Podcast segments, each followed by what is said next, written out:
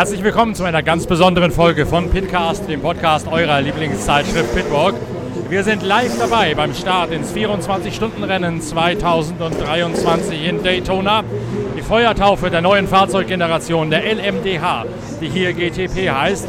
Wir, das heißt ich, Norbert Okenga, als Ihr Kommentator und Kevin Estre, der Porsche-Werksfahrer, als Co-Kommentator an meiner Seite, begleiten jetzt die Startphase und kommentieren das Ganze dann live, sodass ihr es nachvollziehen könnt zur deutschen Primetime im Podcast, der gleich online gehen wird. Herr Minister, du kennst, wärst in diesem Wochenende ein GT3-Auto, deswegen hast du ein bisschen Zeit während der Startphase. Du kennst aber den Porsche 963, das neue Auto von Porsche für die erste Liga ganz genau. Das ist ein Hybridauto, das hier seine Feuertaufe erlebt. Auf der Pole Position steht Tom Blomqvist in einem Honda Acura. Dann auf der zweiten Position wird Felipe Nasr losfahren in einem der Porsche 963 mit einem V8 Turbomotor. Was dürfen wir erwarten von dieser ganz neuen Fahrzeuggeneration?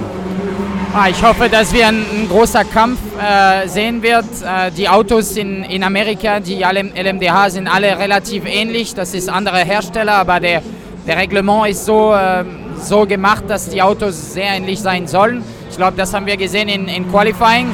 Aber das ist neue Technologie in dem Auto, ein großer Start, äh, sehr viel Erwartung ähm, und äh, das ist auf jeden Fall, der Pace ist sehr wichtig, aber auch, glaube ich, äh, die Reliability. Also ähm, das, ich denke schon, dass dieses Rennen wird auf, äh, auf Probleme bezogen. Also der, der weniger Probleme hat, wird sicher eine große Chance zu haben zu gewinnen. Porsche hat gut 30.000 Kilometer getestet im Vorfeld. Wie viel davon bist du gefahren? Wie gut kennst du das Auto schon? Ah, ich bin wahrscheinlich, äh, keine Ahnung, 3, 4, 5.000 gefahren, also relativ viel.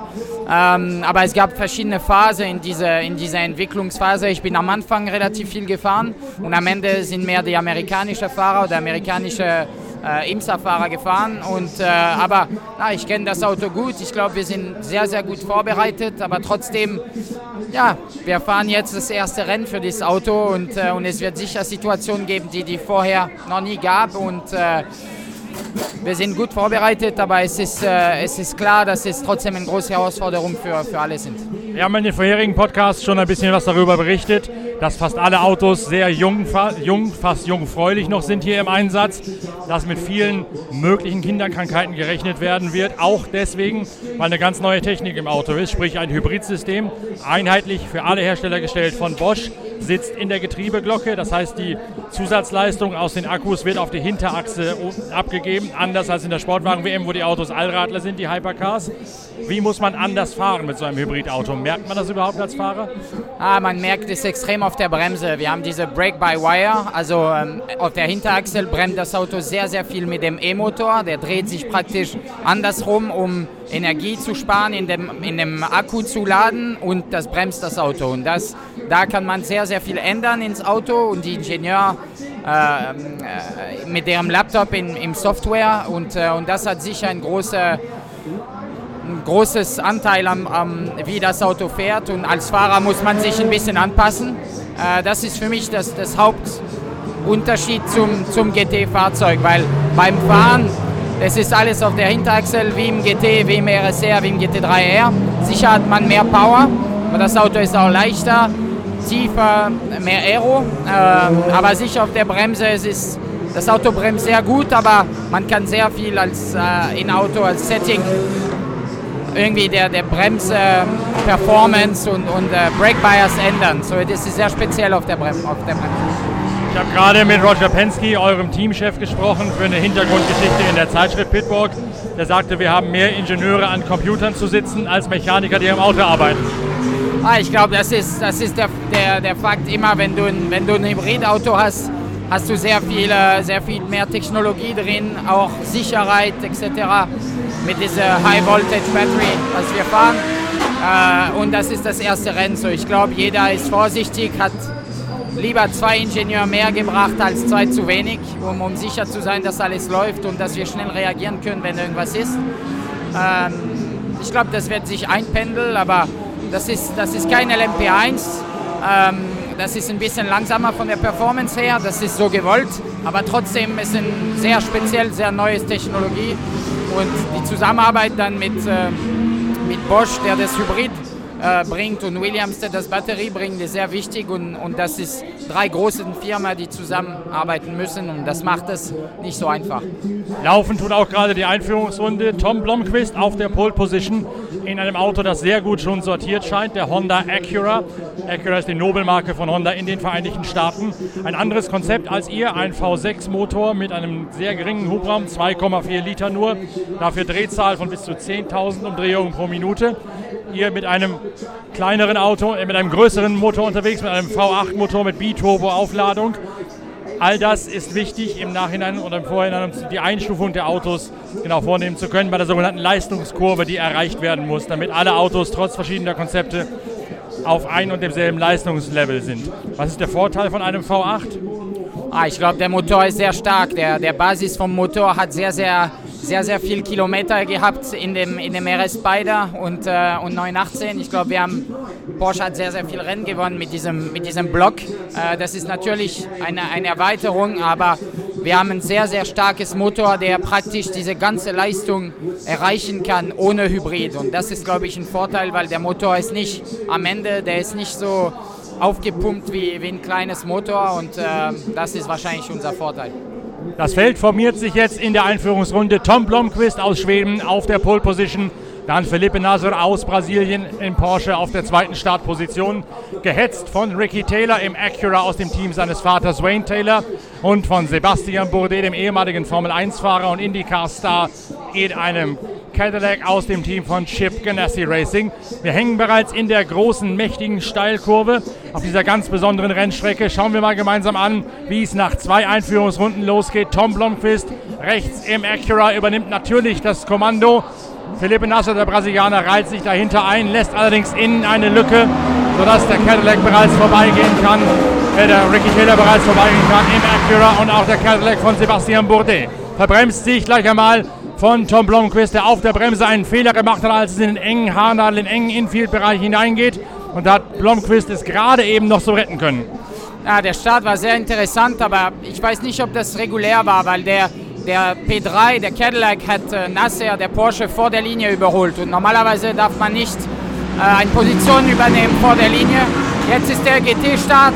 Groß, groß, großer Feld mit sehr vielen Autos. Leider sind wir mit unserer Porsche relativ weit weg, aber im Moment läuft alles gut, alles in artig. Aber es ist ein sehr, sehr cooles Moment in Daytona mit, mit 30 Auto in Turn 1 zu gehen in, in GT.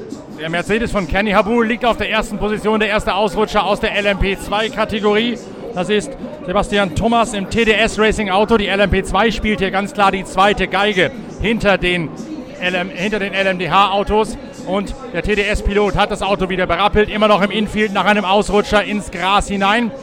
Wir haben allerdings gesehen, gerade in der Startphase, dass Tom Blomqvist ordentlich ins Schlenkern gekommen ist über die Hinterachse, weil er sich ganz augenscheinlich verbremst hat beim ersten Einbiegen in die Linkskurve. Ja, die Reifen sind kalt. Wir sind zwei Einführungsrunde gefahren, aber trotzdem, die Reifen sind kalt und da ist noch ein anderer Prototyp, der langsam ist in der ersten erste Banking und da sieht man, der TDS hat zu spät gebremst, auch wie Tom.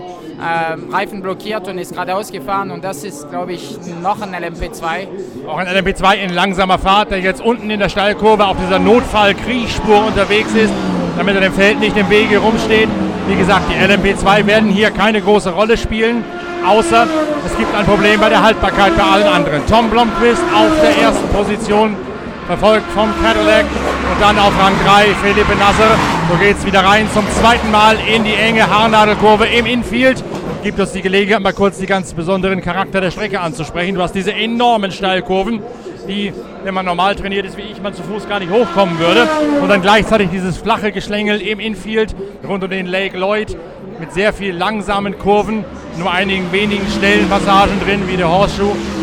Die Autos sind also hier ganz anders abzustimmen als auf einer normalen Rennstrecke. Ja, das ist ein großer Kompromiss zwischen Topspeed, weil Daytona hat sehr, sehr viel lange Gerade, sehr schnelle Ecken und ein Infield, der sehr eng ist. In jede, jede, jede Kurve ist zweite Gangkurve. Und da ist immer noch ein LMP2 langsam auf der, auf der Innenseite vom Banking, so wir könnten, glaube ich, gelb gehen hier. Jetzt steht er, das heißt, es wird tatsächlich schon die erste Gelbphase geben.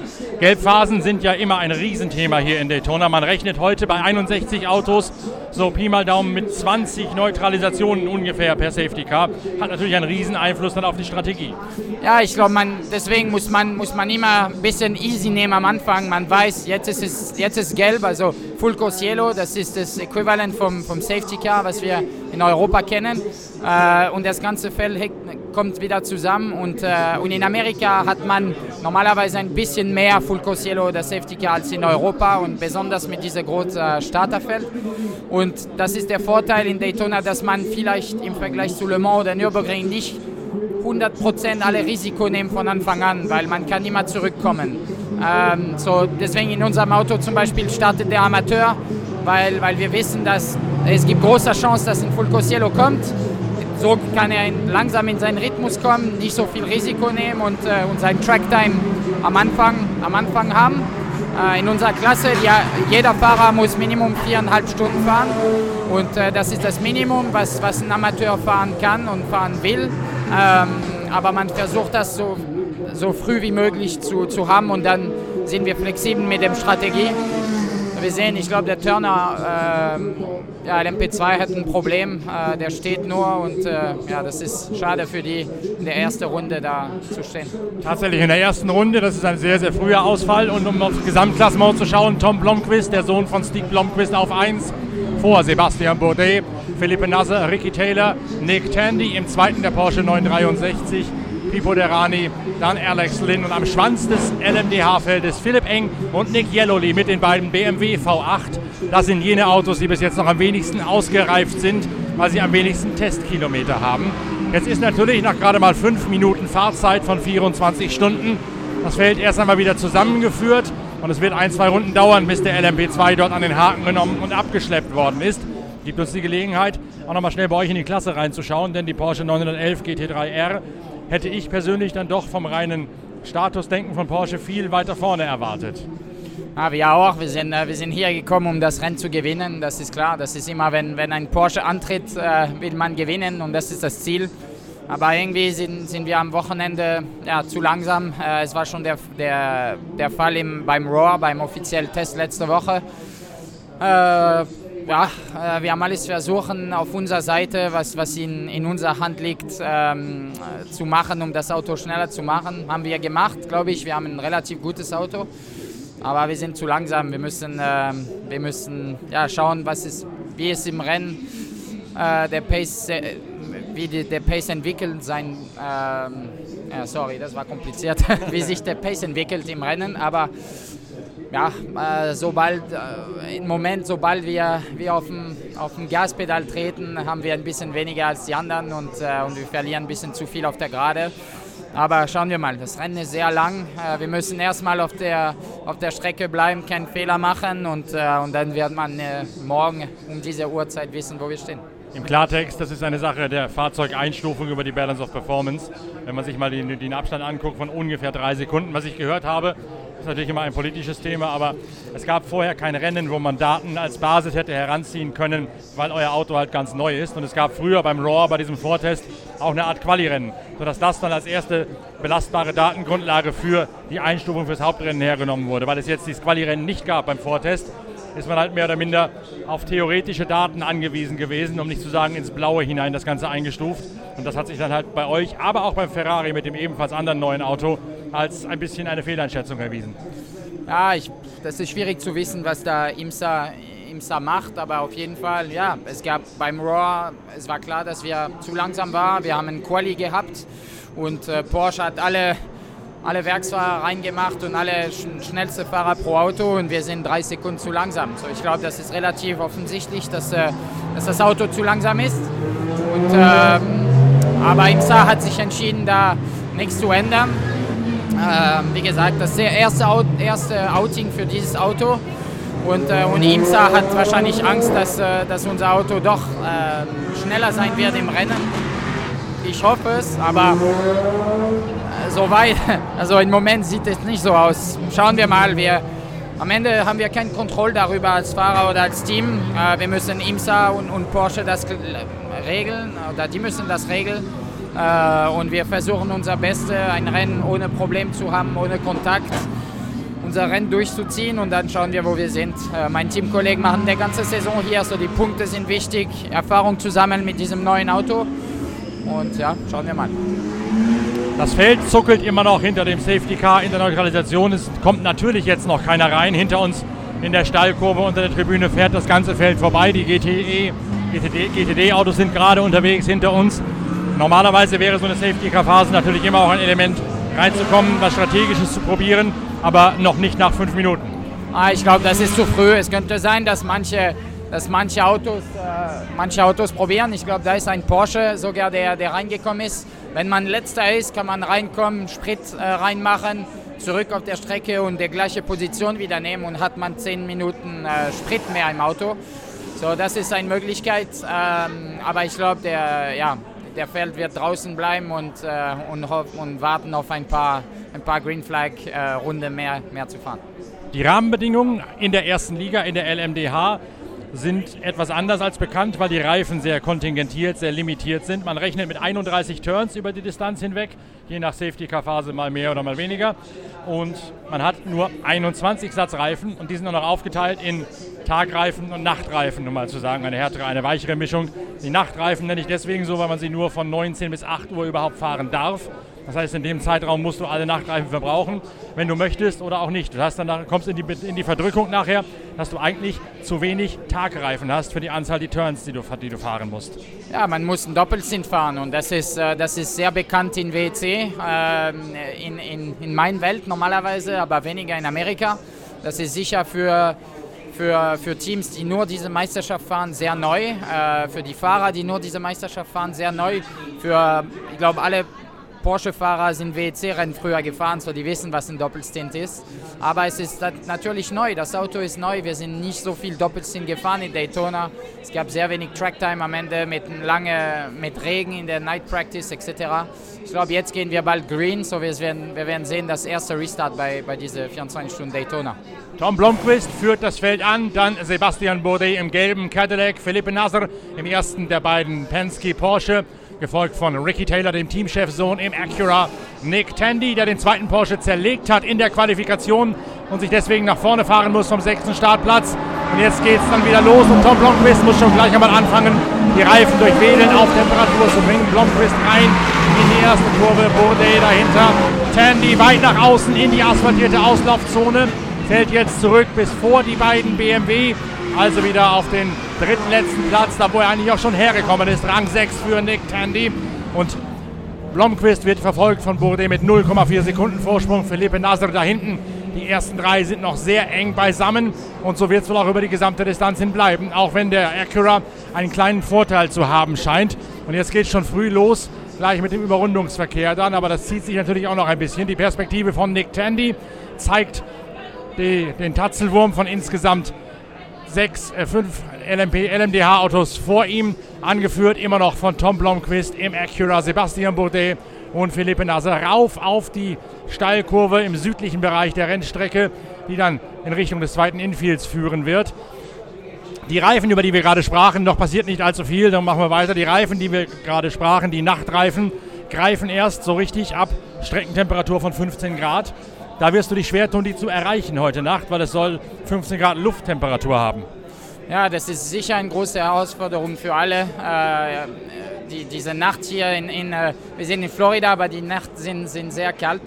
Äh, so man muss ein paar Runden fahren, bis man ein, ein, ein bisschen Grip hat und der Outlap werden sehr sehr schwierig sein für alle. Ich glaube, wir werden Fehler sehen in alle Klassen. Ähm, das ist sehr einfach, hier geradeaus zu gehen und ein bisschen zu spät zu bremsen.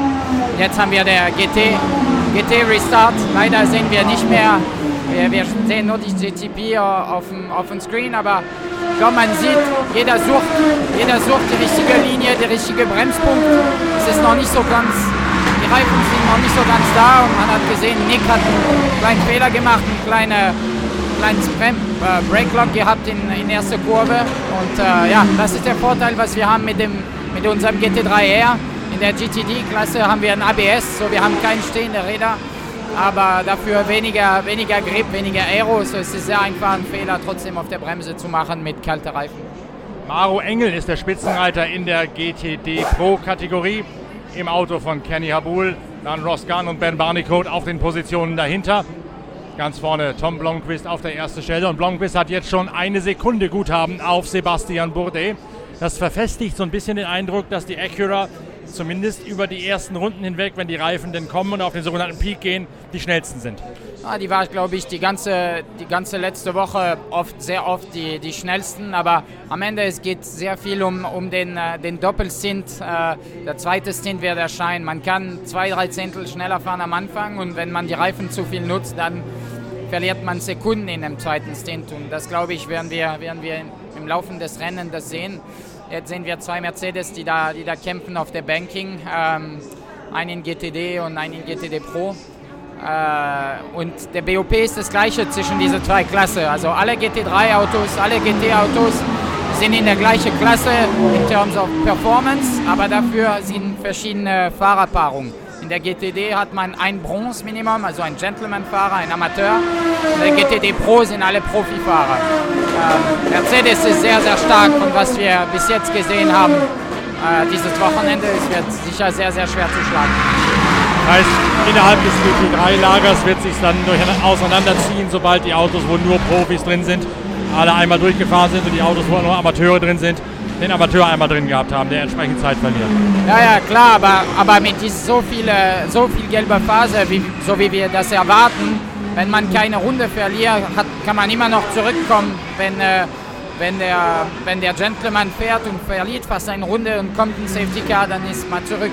Also der, die Chance, dass ein GTD-Auto das Rennen gewinnt, ist da. Natürlich viel geringer, aber, aber vom Performance vom Auto äh, sollte alle, alle gleich Performance haben. Die Überrundungen gehen schon los. Tom Blomqvist, Sebastian Bourdais und Philippe Nasser schneiden sich durch die ersten langsamen GTD, also GT3-Fahrzeuge hindurch. Auch das ist ja eine besondere Kunst hier.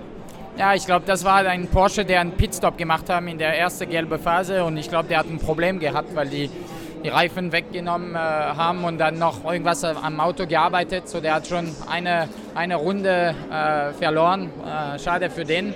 Aber ja, die Überrundung ist hier eine, eine große Kunst im Infield. Das ist sehr eng. Der Unterschied zwischen die GTP und, und GTD-Autos ist sehr groß.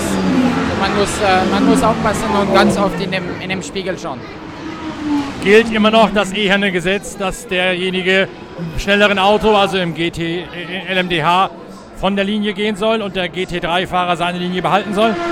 Ja, das ist der, das ist der Hauptregel. Natürlich, wenn man sieht, dass ein, ein LMDH überholt, versucht man das ähm, der Überholmanöver so einfach wie möglich zu ermöglichen. Aber ja, prinzipiell der Regel ist, dass wir bleiben auf unserer Linie und die LMDH versuchen, du, versuchen uns zu überholen und wir, wir sind so predictable. Wir wissen, die wissen, was wir tun und, und das ist immer das Beste im Verkehr.